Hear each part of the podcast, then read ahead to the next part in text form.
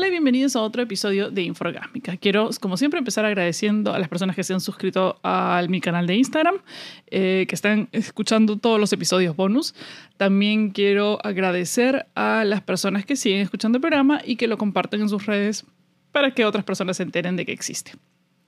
En este episodio quiero hablar de un programa de televisión que si tú no lo has visto, no es tan necesario que lo veas, porque voy a hablar de los tipos de relaciones que aparecen en el programa y eso creo que puede coincidir con muchas cosas de nuestras vidas. El programa se llama El Ultimatum Queer Love. El Ultimatum es un programa en el cual hay cinco parejas, en este caso son todas parejas mujeres, eh, y una de los miembros de la pareja le ha dado a otra un ultimátum para o casarse o terminar la relación. Entonces, estas cinco parejas se reúnen y empiezan a conocer, han sido elegidas porque tienen matches idénticos con las otras personas de otras parejas. Entonces empiezan, durante unos días se conocen todos, como que tienen citas, y luego deciden con quién pasar tres semanas que no sea su pareja, con las otras parejas. Deciden hacer una finta o una ficción de que esa persona es su nueva esposa o su nueva pareja. Y pasan tres semanas con esa pareja y luego regresan con su pareja original durante tres semanas y al final de ese tiempo ellos deciden, eh, las personas deciden si van a casarse, si realmente deciden proponerse a, a, su pareja o si deciden terminar o si deciden por, por ponerle matrimonio a otra persona, o sea, a la otra persona con la que pasaron. Es un reality y como todos tenemos que tener en cuenta que muchas de las cosas este, están editadas para que generen más drama que muchas de las cosas han sido ficcionadas también para que generen más drama. Que algunos de los personajes han sido sobreactuados o actuados para que se genere más drama también. Entonces, por más que nos involucremos mucho con las historias y los personajes, tenemos que tener en cuenta también que eh, es, es, es falso. Los realities son ficción, casi el 70%. Pero este programa es importante porque nos ayuda a ver los tipos de relaciones que pueden haber y vamos a analizar cada una de las parejas que estuvo en, esta, en este programa. Así si tú decides ver el programa ahora, digamos que vas a tener un poquito de background. También diremos qué es lo que sucedió al final con cada una de las parejas. No un spoiler, sino qué es lo que está pasando el día de hoy con cada una de las parejas, ya que este eh, programa fue filmado hace más de un año o bastante tiempo.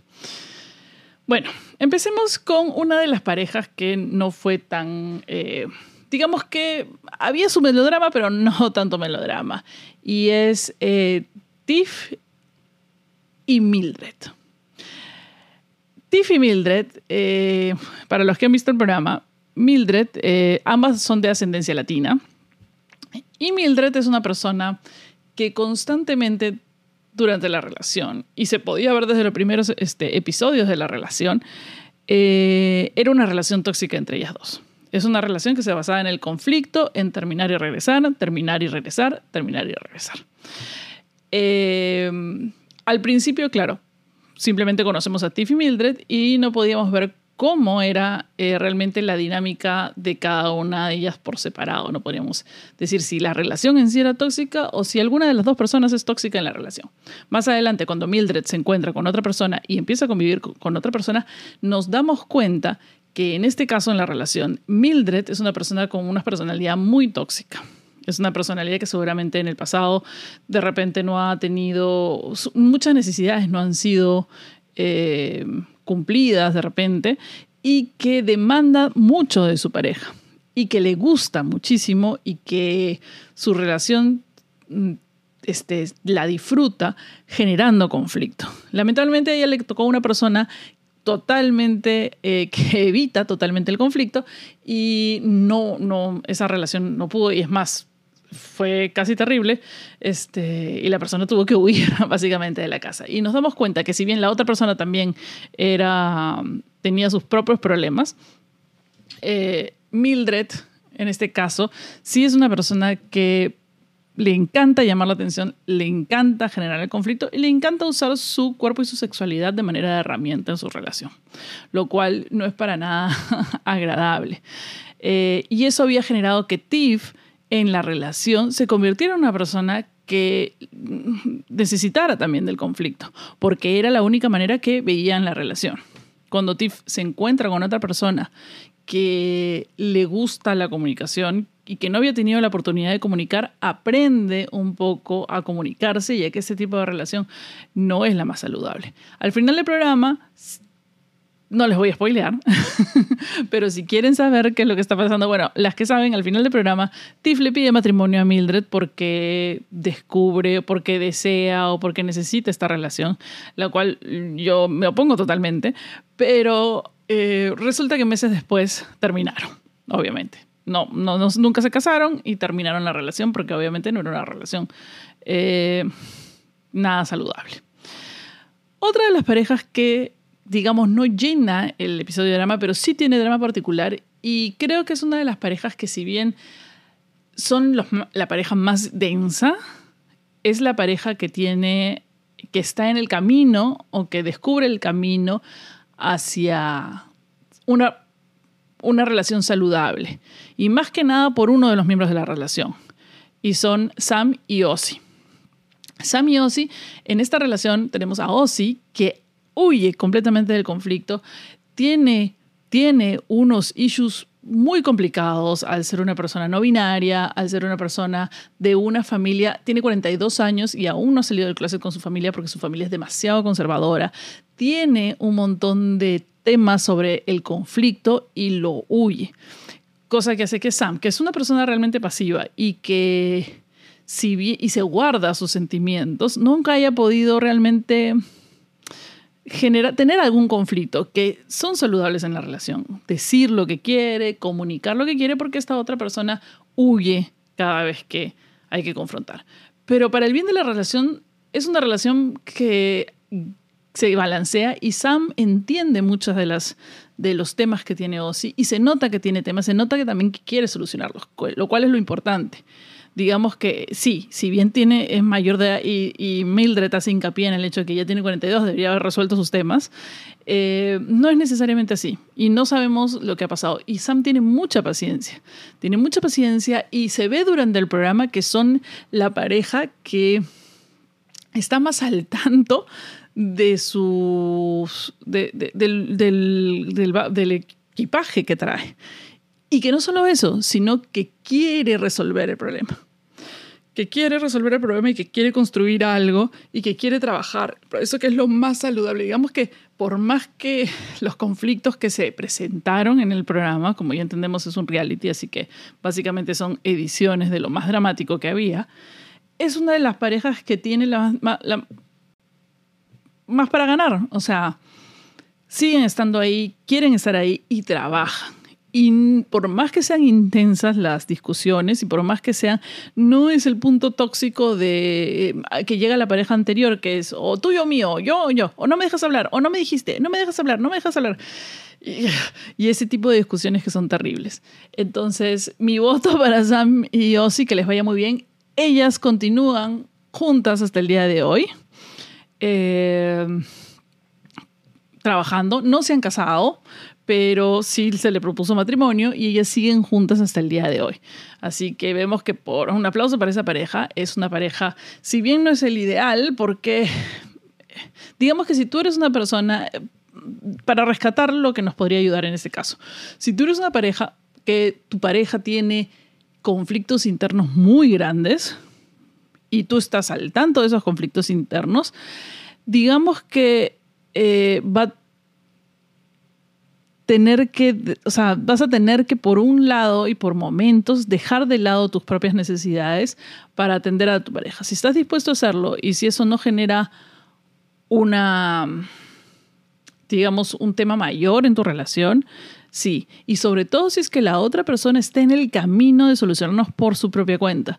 No sé si me dejo entender. Digamos que si la persona no reconoce sus problemas y si la persona no no quiere trabajar en sus problemas, sino simplemente dice, yo soy así, así soy y, así me tienes que aceptar, no es la voz. Pero si está en el proceso, sí, no, no, huyas de la relación a menos que sí te estés generando unos conflictos a ti en tu propia comunicación y tú estés sintiendo que no estás, tus necesidades no están siendo atendidas.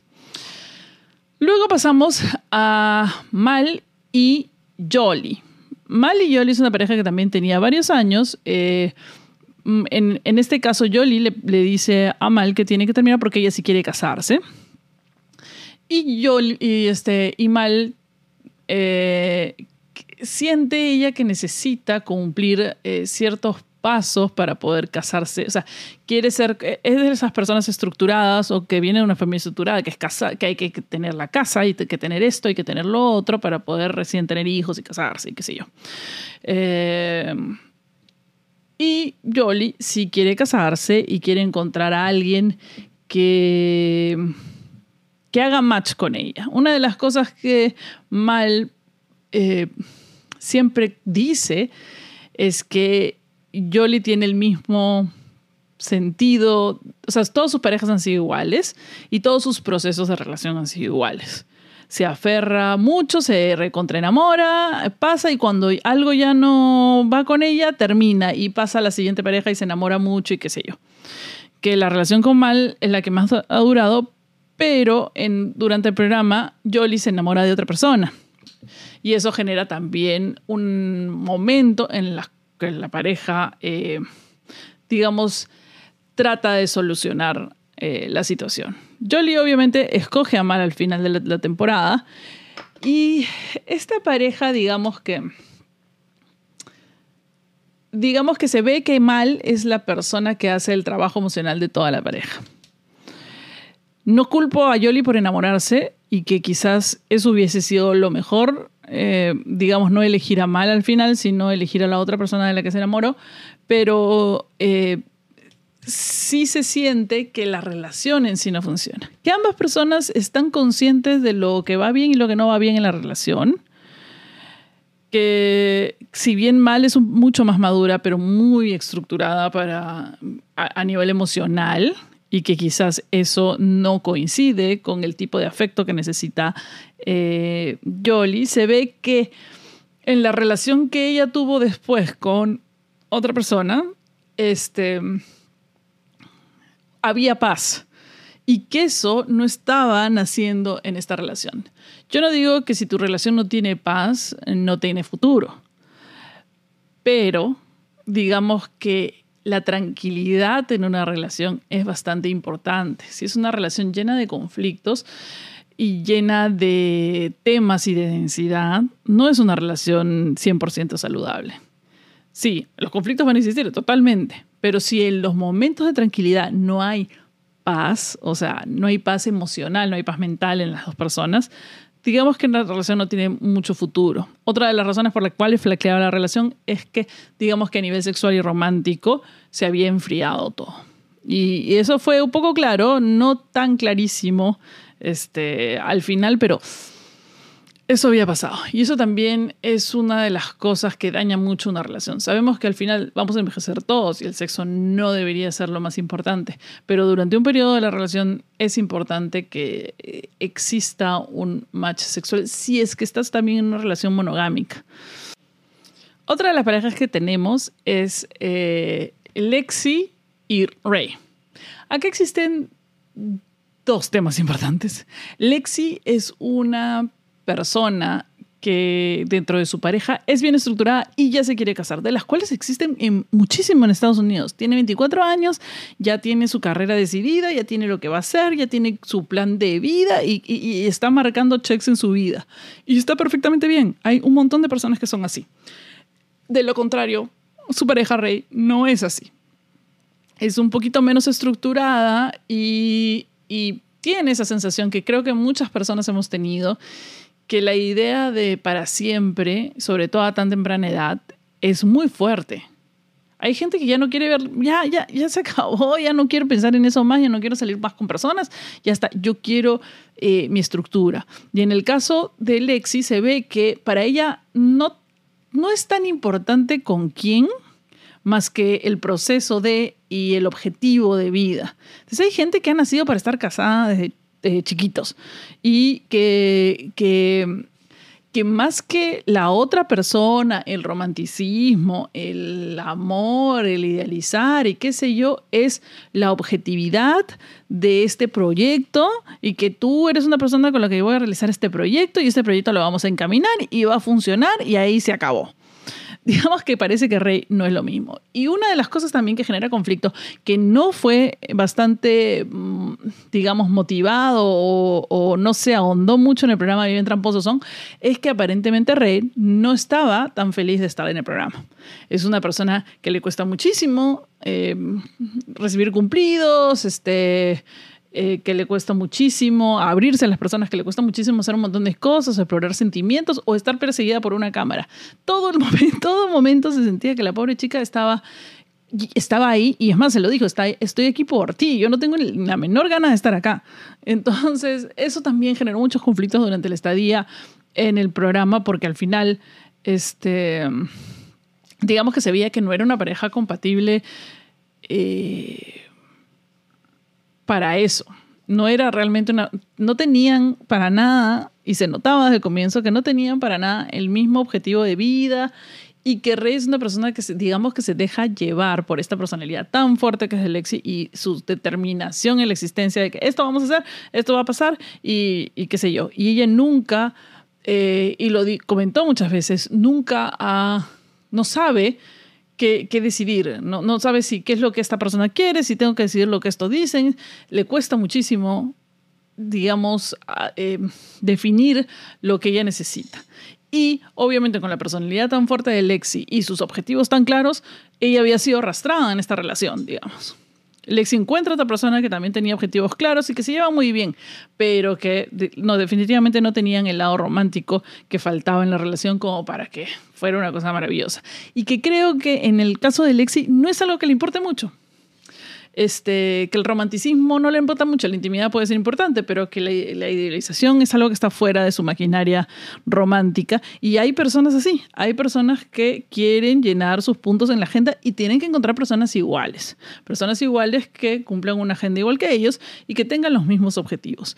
Lo malo es cuando esas personas encuentran a otras que todavía no han que, no están en ese momento, pero que se dejan llevar por toda esta mm, estructuración de otras personas y son arrastradas. Pasa mucho, mucho con mujeres que están muy determinadas a tener hijos, qué sé yo, y encuentran a una persona y, básicamente tú ves, pues, ¿no? Que la personalidad de, la mujer, digamos, a... Em, esta otra pareja la ha llevado y la otra pareja básicamente está de adorno la relación, ¿no? La mujer decide o el, este, digamos que es más tóxico a nivel em, social que sea un hombre, porque los hombres eh, heterosexuales tienen una personalidad un poco más tóxica en el sentido de la dominación. Y, y, ahí entra mucho el patriarcado y un montón de estructuras sociales, y etcétera, etcétera. Pero hay muchas personas que son básicamente así. Y cuando encuentran a su persona, son un éxito y años juntos y qué sé yo, pero no ves que haya pues una especie de ese, ese idilio, ese romance, esa cosa que algunas veces nos tiene bloqueando, bloqueando nuestra estructura de vida que deberíamos de repente tener. Y bueno, por último llegamos a eh, Sander y Vanessa.